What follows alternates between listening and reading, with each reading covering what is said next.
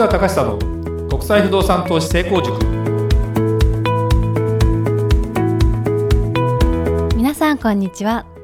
市川隆久の国際不動産投資成功塾ナビゲーターの吉川良子です。この番組は株式会社国際不動産エージェントがお届けしております。市川さんこんにちは。はいこんにちは。国際不動産エージェント代表の市川隆久です。えー、今あれですねコロナウイルスね、はい、やっぱ感染がまだ止まらないし見通しが立たないっていうのが一番難しくてもしかしたらある人には見通しが立ってるのかもしれないけど発表できないとかね。でただ、まあ、いろんな現象が起きている中で僕は改めてね今何を思ってるかというと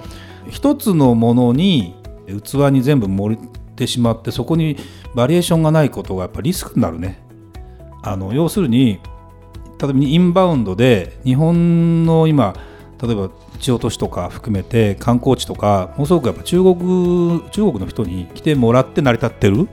ところがものすごく大きいじゃないですか。で急に来なくなってるじゃないですか。まだ12週間ぐらいの話だとまだそこまでの影響出てないけどやっぱり一気に経済悪化するし持ってる例えば不動産オーナーでそういうものを持ってて運用してるけどって言ってもお客さん全然ダメでもしかしたら手放さなきゃいけなくなるかもしれない。というような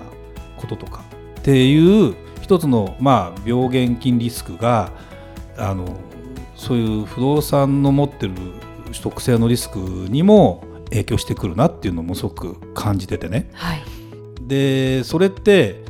天災リスクとかねいわゆる天災地変例えば地震が来るとか、ね、何が来るとかっていうようなものとかは想定してたけどたまに起きるこういうさ、ね、これも別に初めて起きたわけじ、まあ、この病気自体は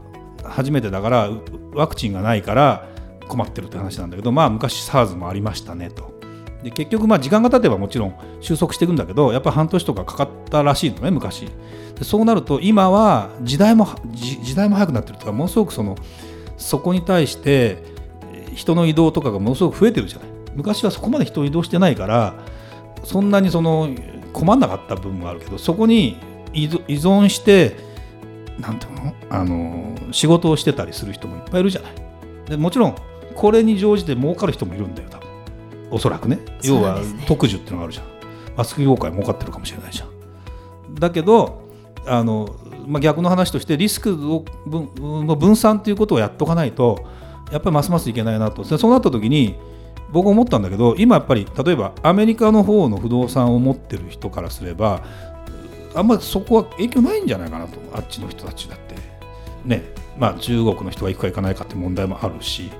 いろんな問題他の問題もあるかもしれないけどその時にだからこっちがダメでもこっちがあるからいいやっていうふうに考えるのも一つかなと思うと実は我々がやってるね国際不動産エージェントのやってる仕事海外いろんな国紹介できますよ。今いろんなところでチャンスありますよっていうことにはもしかしてそこまで行くんじゃないかな一気に話が。っていう気がちょっとしててね、はい、ものすごく僕ね、あのー、大事なことかなこれはと。基本投資をするにおいての一つのところに集中するとちょっとリスクになるね多分でそこをもちろん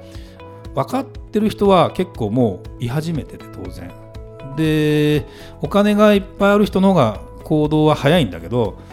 そうでもない人もそれなりのこう分散っていうものも考えていかなきゃいけない時代になったかなと。いう気もちょっとしてますね。なんで、えー、今後ねちょっとそんなような話にお役に立ってるというかあのそんなことなんか情報提供もちゃんとしていかなきゃいけないなということで、まあ、今回のまたね、ね、テーマにちょっと戻りましょうか。はい、はいえー、今回は前回と同じなんですけれども、はい。はい、えっと、正しい不動産投資を勉強しましょうという、うん。ことでして、はい、え不動産投資とは一体何なのか、えー、投資の基本的な考え方あとそもそも投資とはというテーマについて、はい、じゃあ10分ぐらいでねそうですね、ちょっとね話をしたいと思います。えっと、不動産投資とは一体何なのかっていう大きなテーマはあるんですけどそのために前にまず投資の基本的な考え方そもそも投資。だから投資イコール不動産投資ではないよね。そうですね、うん、不動産投資は投資の中の一部でありますよと。で不動産というのはその中の、まあ、投資から見れば商品だよねで、えー、そこが他の商品と比べて何が不動産投資の特徴なのかっていうのをまあ言われてみればごもっともかもしれない。で分かってる分かってないっていう問題もあるかもしれない。でその中で僕が一番言いたいことは何なのかって話を今日ちょっとねかいつまんでお話ししようかなとい。うふうに思います、だから涼子ちゃんも勉強しましょうね。そうですね、うん、でね、えー、まずお金現金が例えば、えー、1000万円ありますと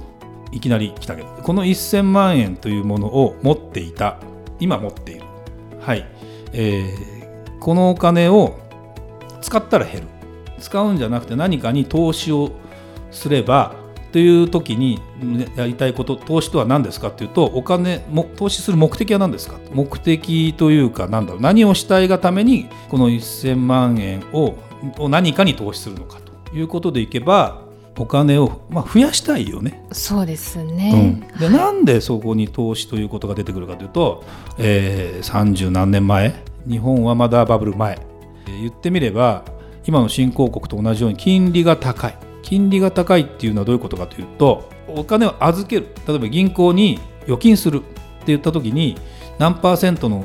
利子がつくかっていうことでいうと今はどのくらいつくかって例えば定期預金って今日入れたら1年もの定期って1年後まで下ろせないんです基本的に。まああの借金する形であのちょっと引っ張り出すってことは物理的にできなくはないんだけどまあ一応預けっぱなしですと。預けっぱなしでそれで金利息がつきますと。1年後解,、まあ、解約と満期が来たらあのそのお金が増えてますと。それが一般的に今日本の銀行金利でいうと0.01%です。0.01%って、えーと、100分の1が1%じゃん？1万分の1ですね。だから1000万円のお金を持っていて銀行に1年間の定期預金入れたら1000円ですよ利息が、はい、利息が1000円ということはそのお金を預けようと思う？思わないですね。思わないよね、はい、思わないよね。じゃあ僕が入社した頃の金利は銀行に預けて同じような定期預金の金利を何パーセントぐらいだったかというとうん何パーだろう4%から5%ぐらいかな。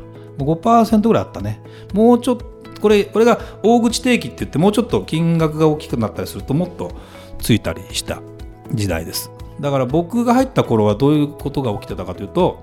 仮にですよ。1億円というお金を貯めました。そうしたらもう利子だけで食べていけるね。なぜなら500万600万まあ5%か6%ぐらいの利子がつくから。そうするともちろんな利子も税金確かかかるんだけど2割ぐらい。だからそれは置いといてもあのつつましやかな生活をしていく分には。だけどなんでそれインフレとかになってるから実際はねあのそのお金使ってっても今度また増やさなきゃいけない要素があるのよ。当時もね、はい、当時も実はある。あるんだけど一応そういうふうに思っててじゃあコツコツと貯めるかっていうとなかなかたまらないじゃない。100万円貯めるのって1か月いくら貯めたらいいと思う？だから100万円だったらまあ、8万円ぐらいですよ。毎月8万円貯まる？だから貯めるっていうのってもちろんあのそれを預かってる主婦とか偉いよね。ものすごく偉い。で日本人ってものすごく貯めるの。それは全然いいんだけどそれやってるとさっき言ったようになんでその巷ではね要は老後、えー、生活していくには2000万円ぐらい足りませんよという話になってるわけ今。でまあ実際もうちょっと足りないような気も僕はするんだけど2000万円ってことは要するに貯めてってコツコツ貯めてってやってもあの年金もそんなに出ないしもうゴールしたと言っても今長生きするからなかなか難しいじゃないですか。でそのためにやるためにその2000万円を作るために投資をしなさいという言い方まではしてないけど投資というものを使うことでその100万円に例えば持ってればその100万円どうやって増やすか。500万をどうやって増やすか。1000万円どうやって増やすか。ぐらいの話っていうのは多分皆さん考えてると思う。で株を買ったりするじゃん。株ってねそこの会社の株買いました。株は2種類2種類やってっていうかです。まず、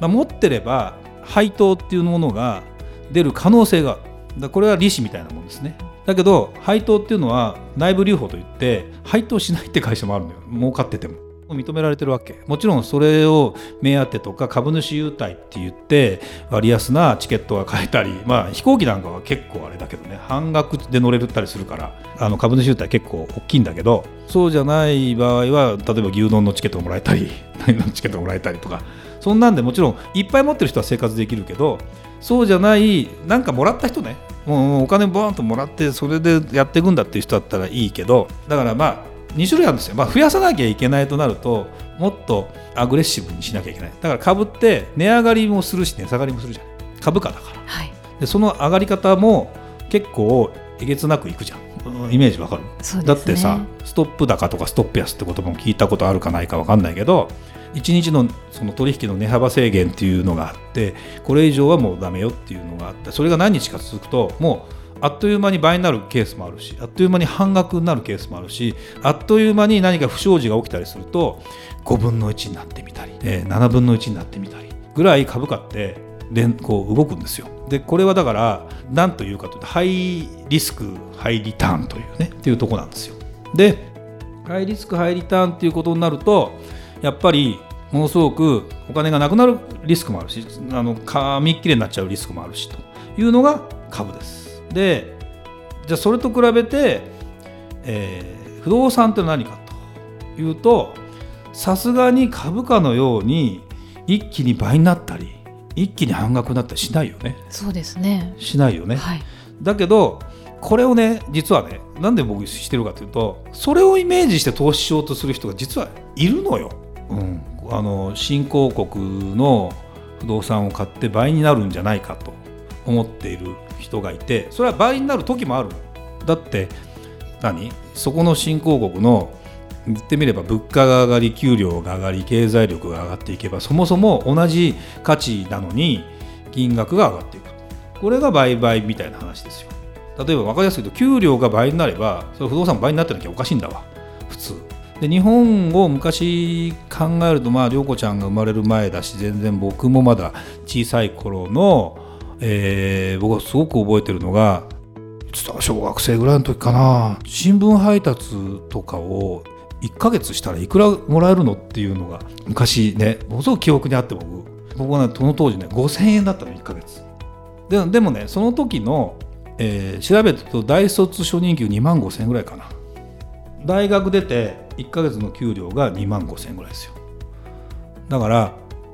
まあ5000円ぐらいって分からんでもないよね。そうですね、うん、あの毎日アルバイトしてるかどうかは別としても朝だけのその時間だしね。で5000円っていうのはものすごく思っててでも自分がアルバイトを大学生の時かな材木屋とかで1日日雇いじゃないけど朝のね8時から6時までかなアルバイトしたの。その時の1日の日給が5000円だったのまあ今思うと1万円ぐらいもらえるはずよ。だけど5000円だったわけ。そのその時の中でなんであれ？1か月分が1日でもらえるんだっていうぐらい実は経済成長してるんだよ日本は。その間。すごいですねそう。でその時の大卒初任給がまあ25万にはなってないけどあの123万だったのよ。私が出た時の。今は212万かな。会社にもよるけどね。っていうような状況を考えるとそういう時は上がるんだ。わ、うん、株もガンガンあるし。そういう時は実は一番そういう時がいいんだけどだから新興国投資しようって話になりがちなんだよね。だから倍になるでしょって話になったり不動産も実際倍になったりするかもしれないけどその仕組みを考えたら実は今今今時ねそこまでの不動産を海外の人間が買えて安い時期に買えるかっていうことなんてあるかっていうとねないよ。だって地元の人が買うもん絶対。で買えないようになってんだよそういうのって。っていうようなことを普通に考えればわかるじゃん。なのに話が来たら面白いねってなるケースが多いっていうのを考えるとそもそも不動産投資って何なのよっていう話をね。投資あと投資の基本的な考え方は不動産投資に求めるものは何なのかっていうのは多分次のテーマになるんだけどあのそこを理解した方がいいかな。思いますと。だから何をやるために何をしたい。もちろん得意不得意もあるしじゃあ絶対に不動産投資で倍にならないかって言ったら半額で何かの時に買えるチャンスさえあれば割と簡単に倍になるんだけどね。だけど訳ありの物件買ったりさあのすればありえますよ。とか、まあ、だからそそこ全部がごちゃごちゃになってるっていうのが良くないし俺はこれだけ儲けてんだよみたいな話だけを聞いてみんなが飛びつくのも良くないしだからまあ、前言ったかな要するに学校のそのテストを答える時のなぜあなたはこう考えましたかっていうのをが間違ってるとたまたまあっても2回目合わないよと。それをやると長続きしないし基本的に投資ってあのこれだけは絶対ね言えるのがね長くずっとやってるやつが強いね実は一番強い